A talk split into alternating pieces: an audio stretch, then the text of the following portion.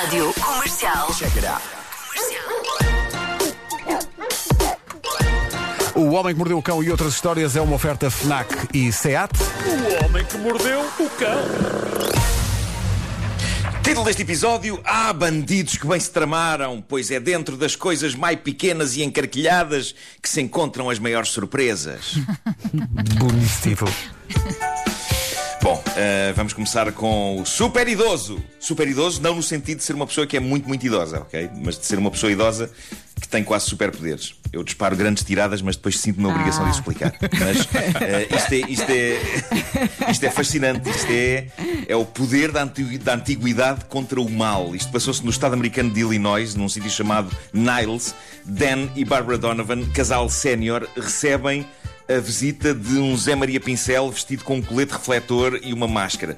E o homem diz-lhes: Ah, eu estou a trabalhar em obras na rua e precisava de verificar o quadro dos fusíveis dos senhores devido a um incêndio que aconteceu há uns dias aqui na zona. E a Bárbara e o Dan acharam que ele era suficientemente credível para levarem gentilmente o senhor até à sua cave, onde estava o quadro.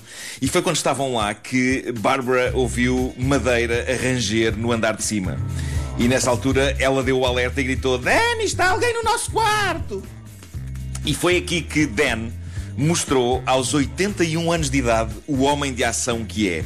O senhor, que é um antigo marine, sobe desembestada a escada, depara-se com dois estranhos, três contando com o tipo das obras, o presumível tipo das obras, que, surpresa, não era um tipo das obras, e um dos tipos, diz a notícia, estava no quarto deles a segurar uma fronha do casal. Eu não percebi isto. Qual a intenção de sacar uma fronha? Mas, mas terá sido isso a suscitar o maior ataque de fúria do dono da casa, o incrível Dan. E eu percebo, porque a fronha é uma coisa íntima, é a cobertura da almofada onde nós encostamos a cabeça para dormir. E nenhum estranho tem o direito de sacar a fronha a outro homem. Ah, e, eu pergunto-me se era esse. Pergunto-me se era esse o objetivo do roubo, não é? Ouvi dizer que eles têm fronhas mesmo, mesmo boas. Não sei, não sei. O que é certo é que, toldado pela fúria, o idoso Dan começou por olhar em redor em busca de uma arma para expulsar os ladrões de fronhas, até encontrar num canto da sala uma relíquia, uma filha da mãe de uma bengala irlandesa que tinha pertencido ao avô dele. Agora reparem no risco. Era um senhor de 81 anos a tentar afugentar bandidos com uma bengala que pertencera ao avô dele, ao avô de um senhor de 81 anos. Em que estado não estaria aquela bengala? Bengala que já agora tem um nome específico e fascinante na Irlanda. Aquilo é um. Tens a certeza que isso é irlandês? Não vou voltar a dizer isto. Não vou voltar a dizer Como é isto. que isso se escreve? Epá, não sei, dá-me trabalho agora soltar. Pois, diz. As- Querem saber da melhor? A bengala estava impecável. O idoso desata a desferir golpes de bengala à torta e à direita aos três bandidos, enquanto eles, em pânico, atravessam a casa a tentar sair porta fora em puro terror. E na confusão, o Dan ainda espeta uma bengalada com toda a força na nuca do sacana que tinha a fronha na mão. Valente. E que incrivelmente continuou com a fronha na mão e saiu porta fora com a fronha na mão. Epá, sem, sem uma fronha eles ficaram. E não houve nada a fazer quanto a isso porque o meliante agarrou-se com unhas e dentes aos de pôr da fronha. Ainda assim, saldo muito positivo e a certeza de que as velhas bengalas irlandesas são um monumento de solidez. Eh, São um monumento de solidez. Imaginem os anos que aquilo não tinha e ainda assim aviou à bruta em bandidos e expulsou-os de uma casa em puro terror. Marco, e valendo também a mão que brandiu a bengala. Não se fazem já bengalas Diz, diz. assim. Já não se fazem bengalas Não, não, hoje fazem. em dia. Hoje em dia é tudo muito fraco, os materiais são muito maus em tudo. Já as fronhas. Mas, mas pronto. É preciso elogiar a bengala e também a mão que a brandiu, a mão do Sim, senhor sim, de o 81 ninja. anos mais rijo, mais rijo do planeta. Isto é, aliás, é uma temporada triste para assaltantes. Em tempos eu lembro-me de ter lido uma notícia parecida com esta que eu tenho aqui. O contexto desta é diferente. Voltou a acontecer. O que se passou foi isto: um ladrão numa rua, a algures na Argentina, vê uma senhora baixinha andar pela rua com um telemóvel na mão. Estamos a falar de uma senhora com um metro e meio de altura. Ok? Ok. O bandido passa, tenta arrancar-lhe o telemóvel da mão, ela apercebe-se e, meus amigos, dá um filha da mãe de um tarião no bandido que o homem ficou esticado no chão. Adoro. Teve de ser hospitalizado, chegou a esse ponto. E porquê? Porque isto foi o Euro Milhões ao contrário para este tipo. A mulher de metro e meio que ele assaltou era nada mais nada menos do que Brisa. Não o refrigerante madeirense de maracujá, Brisa, É uma lutadora argentina de artes marciais. É pequena, mas compacta, é extremamente ágil e forte e partiu o tipo todo. É um ladrão com Bravo. pontaria. Ninguém se mete. Ninguém se mete com a brisa, pois por vezes uma brisa antecede um vendaval. É lá. Viram o Olha eu fiz que lindo. aqui? Viram o que eu fiz aqui? Cenas Assistimos. poéticas com vento. Eu realmente sou incrível. Isto tem muito nível, esta rubrica. E como diz o Vasco, eu sou humilde. mesmo. É isso. Eu sou Eu um super cérebro. Eu sou um super cérebro. Ai. Que qualidade que isto tem, malta. Isto tem muita, muita qualidade. E agora, porque sei que vocês gostam, Embaraços da Vida, em mais uma narrativa descrita na primeira pessoa pela protagonista deste embaraço. Estava na página Tifu do Reddit e é uma, é uma joia de simplicidade e vergonha alheia. Foi uma rapariga, creio que americana, que escreveu isto poucos minutos depois de ter acontecido e diz ela o seguinte: O meu namorado é muito inseguro. Faço questão de o elogiar todos os dias, de modo a que ele perceba o quão espetacular é, mas hoje a coisa correu horrivelmente mal. Gosto.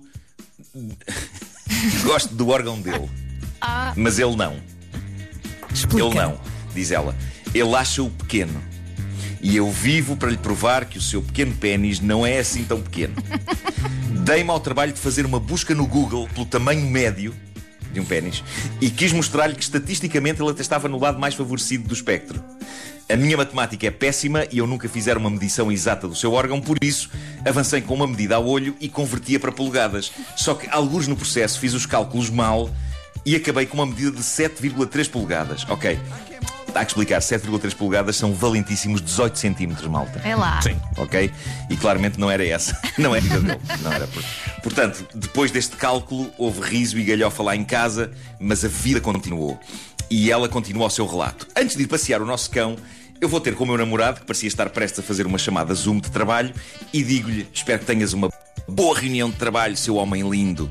Ele olha para mim com um olhar estranho e eu assumi que ele não ia aceitar o meu elogio, dadas as suas inseguranças, já que ele tem por hábito rejeitar todos os meus elogios. Mas desta vez eu estava determinada a que ele não se fosse abaixo. E vejo-o prestes a abrir a boca, mas interrompo-o imediatamente dizendo: Ah, ah, ah, tens um pênis de 18 centímetros. Solta, mas é essa energia de pênis grande. Diz ela: Percebi que o meu namorado ficou roxo e depois de mexer no computador, enervado, disse-me: Eu já estava na reunião e com o microfone ligado. Mas assim toda a gente fica a saber. Portanto, toda a gente, toda a Obrigada, gente, mais de Marco. 20 pessoas, mais de 20 pessoas ouviram o que a rapariga disse ao namorado. Ela disse: Solta, mas é essa energia de pênis grande. Diz ela. Eu gosto muito que ela diz a seguir: Quis atirar-me imediatamente pela janela do nosso apartamento. Eu gosto muito disto. Mas o meu namorado, grande profissional que é, conseguiu levar a chamada avante e terminou-a. E no fim disse-me que as pessoas riram um bocado, mas que felizmente depressa recuperaram o seu profissionalismo. Sinto-me horrível por ser tão estúpida e aqui estou eu a confessar a minha estupidez. Mas repara, Bom, tudo está bem quando acaba. Ele ficou, com uma, ele ficou com uma fama. Ora, já viste? Ficou com uma fama a que não tem direito, não é? Porque imagina como é que as miúdas do escritório vão começar a olhar para ele. Sim, tipo, vai ser, ele vai ser o, mai- o maior agora. É isso, Então não é é? Olha, alcunha, Pois olha. é. Olha, ó, grande. Veio o 18.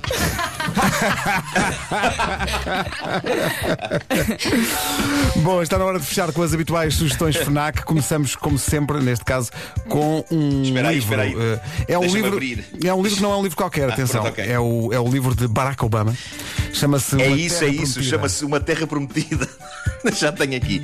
E mostra um bocadinho da história de Obama, desde as primeiras aspirações políticas até chegar à presidência dos Estados Unidos. E está disponível na FNAC, em português e em inglês, e na música. A FNAC sugere Marisa Canta Amália, e o nome disto tudo é um novo disco, onde Marisa canta canções de Amália Rodrigues. É uma forma de assinalar os 20 anos de carreira da Marisa e o centenário de Amália. Marisa Canta Amália está disponível a partir de hoje na FNAC. E agora sim, Pedro Ribeiro. Vamos embora. Ontem chegou finalmente a grande novidade do ano, a PlayStation 5. Uh, isto quer dizer que agora já pode jogar os novos jogos Marvel, Spider-Man, Miles Morales, Sackboy, uma grande aventura ou Demon's Souls. Os novos acessórios PS5 também já estão disponíveis.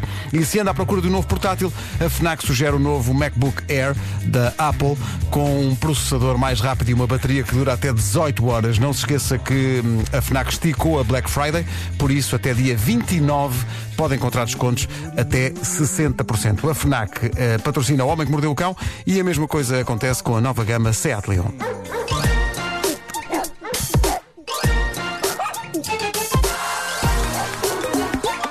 O Homem que Mordeu o Cão.